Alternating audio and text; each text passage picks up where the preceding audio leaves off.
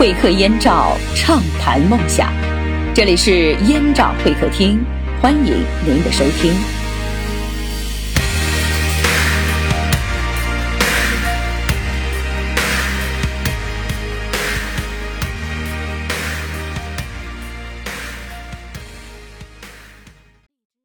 会客燕赵，畅谈梦想。各位听众，这里是燕赵会客厅，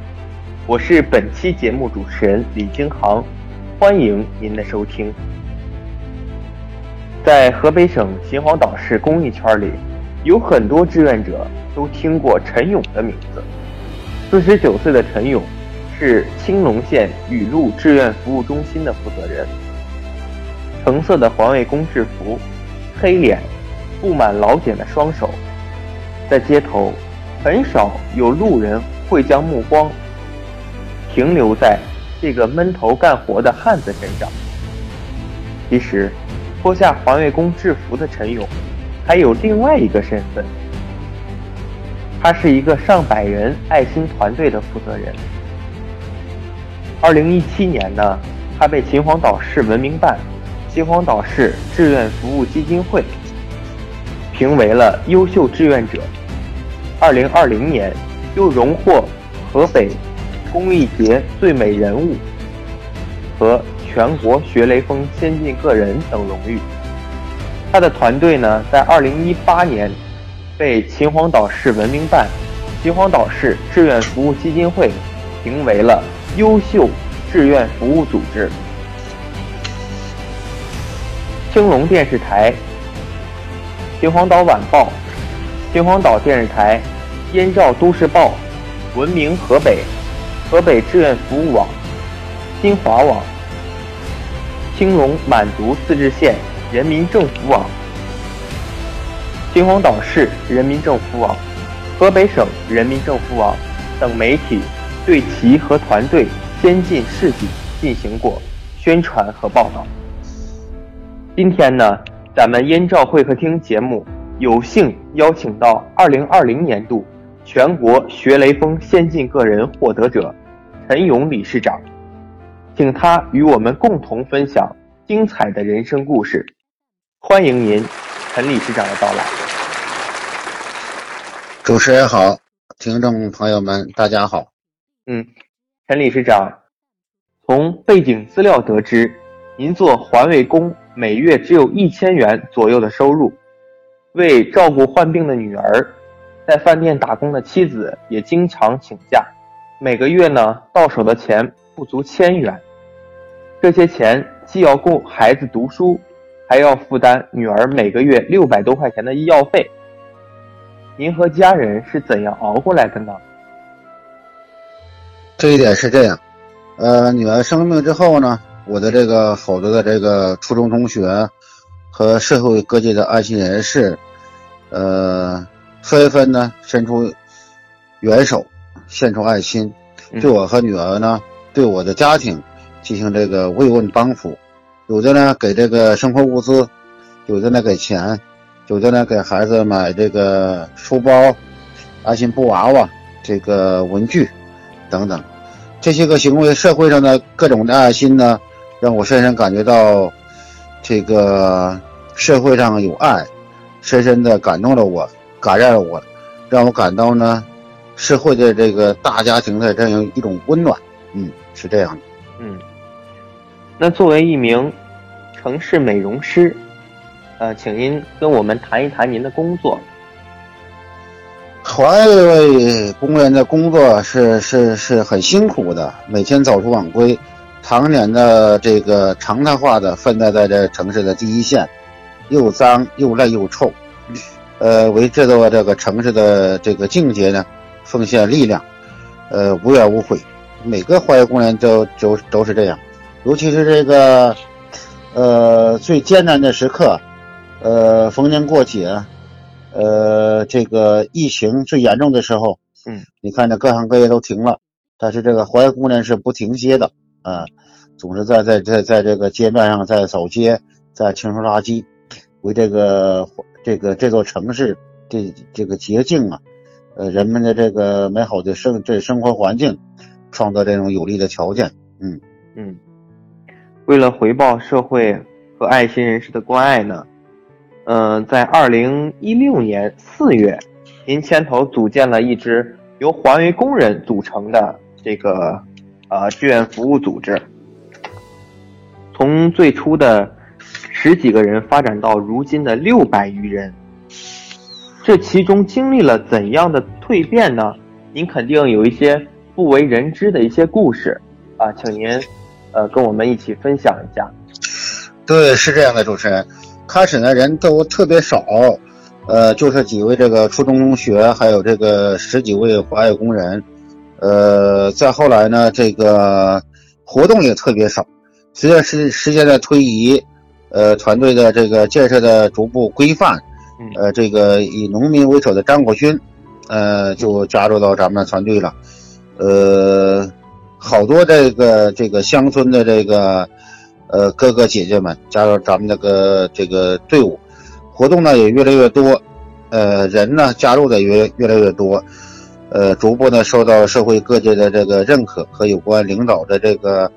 呃这个夸赞和支持吧，嗯一步一步走到今天的，嗯嗯，呃据了解呢，呃您是您的团队呢是有一个微信群。群里呢，呃，每天呢有一个活动叫每日一捐。虽然大多数工友每个月的收入仅在一千元左右，但奉献爱心呢从不吝啬。呃，据了解，就连家庭最困难的张志军每个月都坚持捐十块钱，是吗？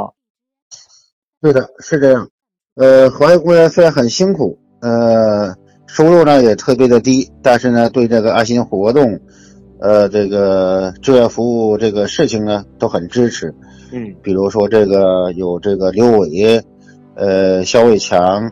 呃，马蒙俊等等。呃，其中有一个最典型的就是张志军，他本身呢，这个家庭呢都是特殊困难，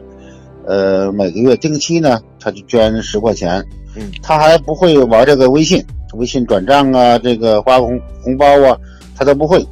就是直接这个话发工资之后呢，就定期的，呃，这个捐十块呀，或者十五啊，是是这样的，嗯。呃，这一点也是感动我，支持我有信心，更做好的，更好的做这个志愿服务这个事情，嗯。嗯，呃，据了解呢，是有这样的一件事情，呃，一位八十岁的老太太跟着五十多岁的儿子，蜷缩在冰冷的地上。啊，连床御寒的被子都没有，吃的是不知从哪儿捡来的都变了味儿的食物。啊，这是您曾经帮助过的，在青龙县闲置的汽配城流浪的衡水母子。呃，请你和我们大家分享一下这件事情。嗯，好的，好的。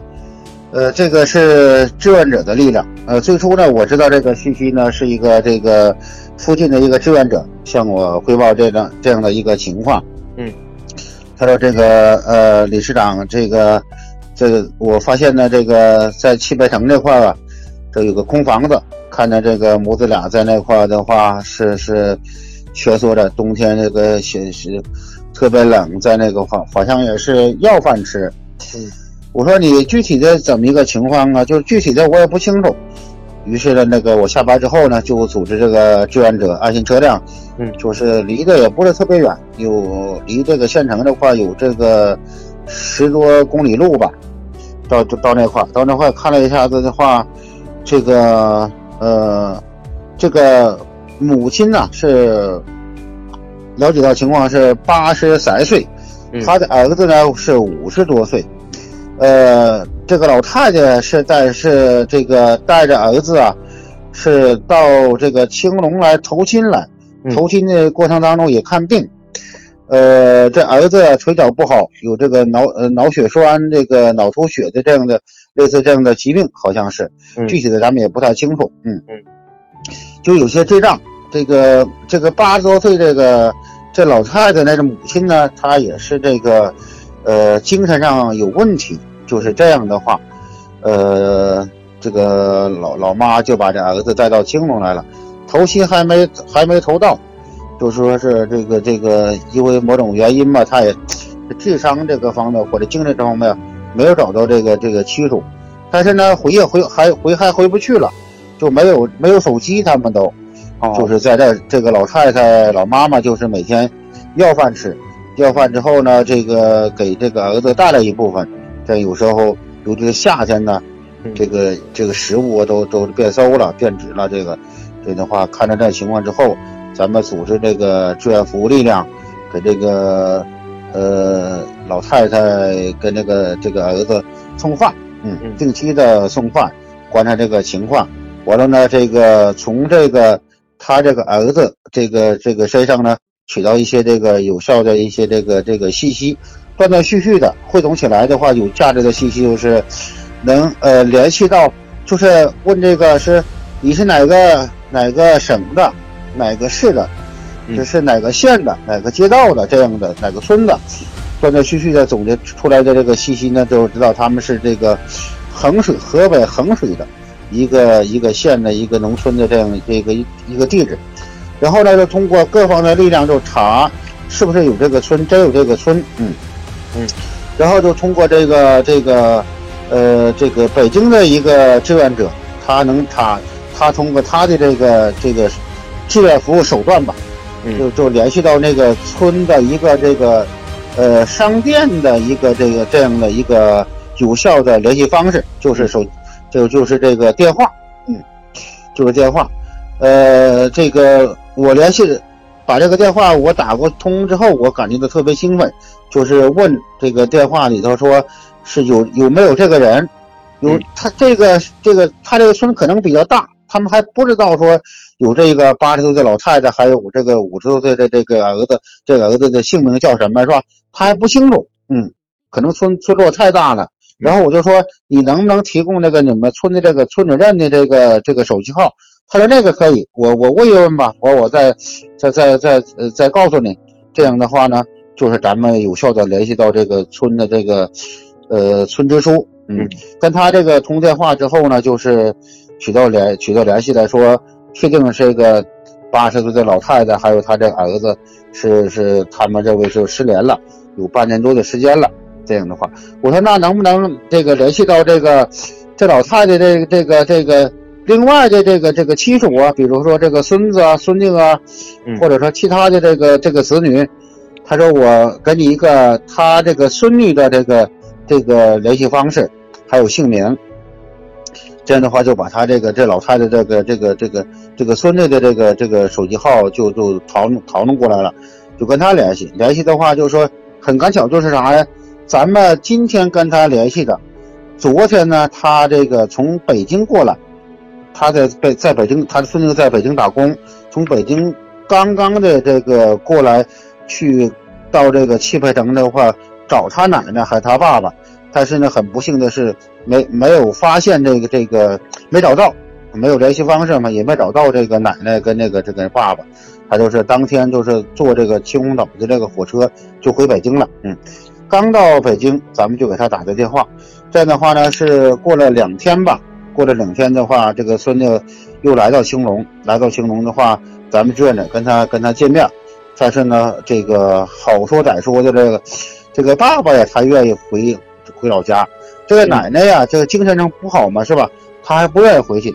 但是咱们就是长话短说，就是这个这个这个孙女呢，又来了第二次，又来第二次雇了一个车，就是这个呃，把这个老太太和这个这这个这这这个他这这个这个呃父亲呢，就成功的解救，所谓的解救吧，就是回到这个衡水。嗯，这段时间咱们这个志愿者还给给这个，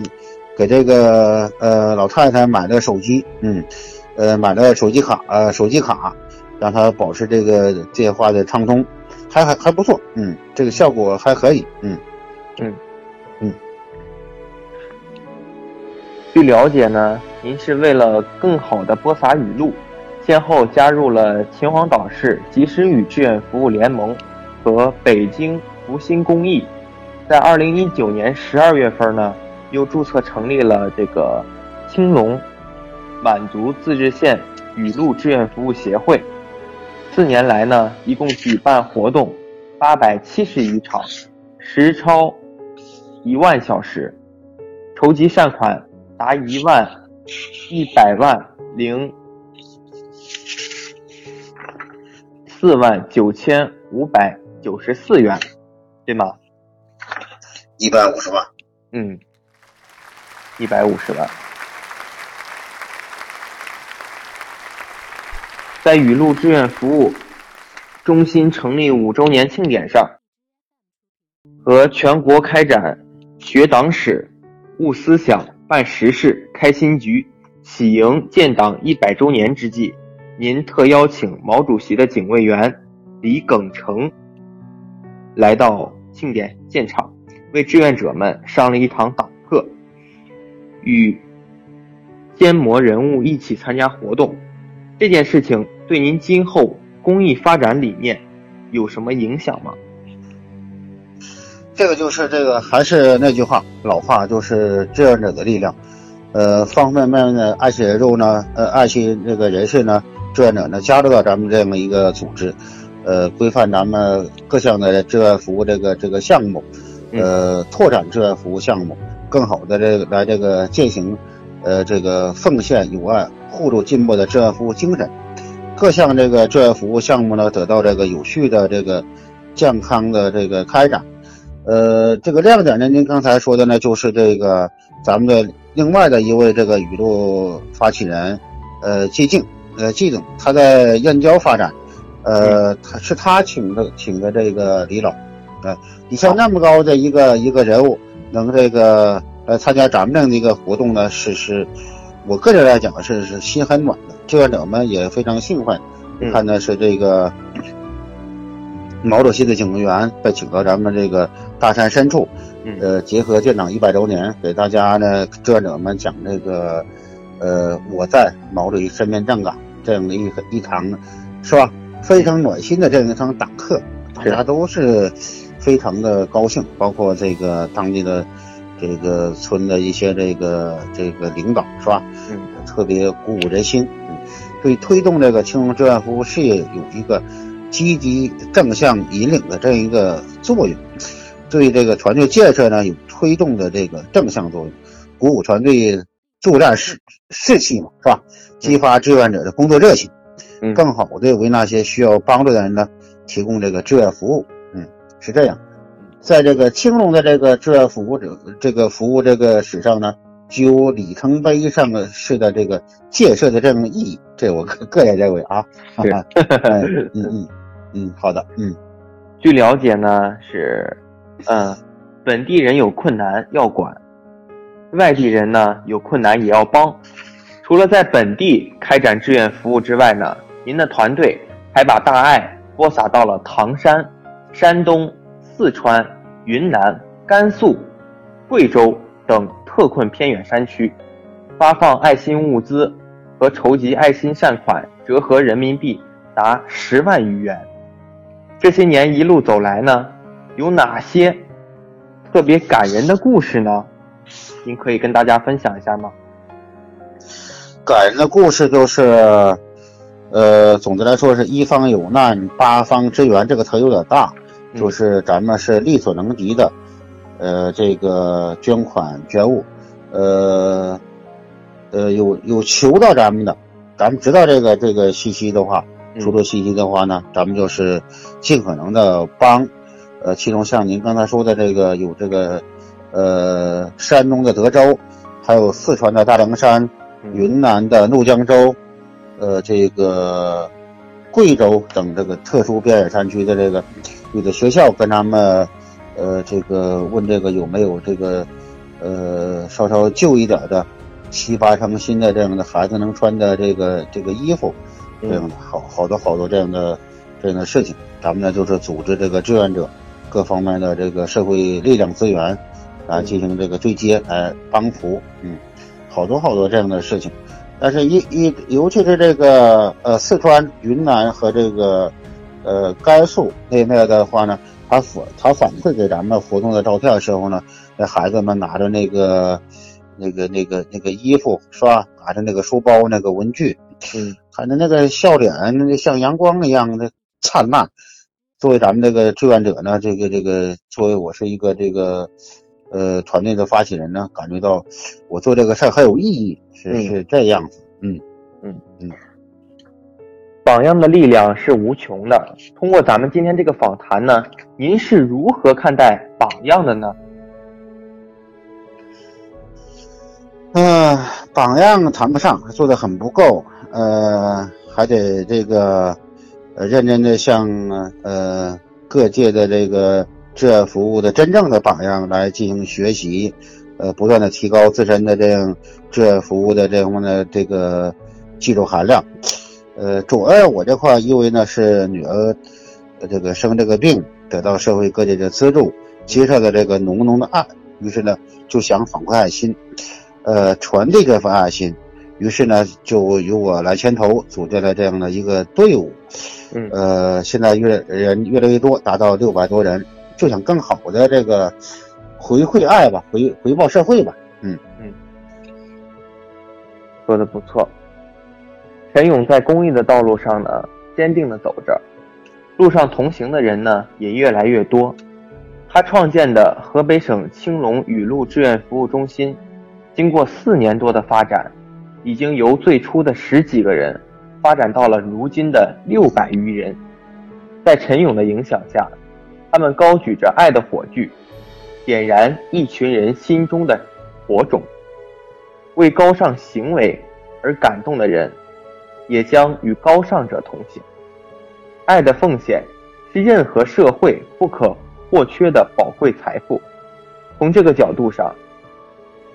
好人也不难做，只要每个人都积极的做有德者，做好人，对人给予帮助和赞美，与好人同行，雷锋精神和社会核心价值观就能得以弘扬，健康向善的社会氛围就能得以形成，我们就能感受到德不孤，必有邻的。浩然正气。时代前进，需要健康向上的道德风尚来引领；社会发展需要道德模范的力量来激励。愿这个时代中的好人陈勇越来越多，愿与陈勇同行的好人越来越多。非常感谢陈理事长在百忙之中呢，可以接受我们的访谈，感谢大家的关注。会客燕赵，畅谈梦想，谱青春传奇，祝人生华章。这期节目就到此为止了。我是主持人李金航，我们下次再见。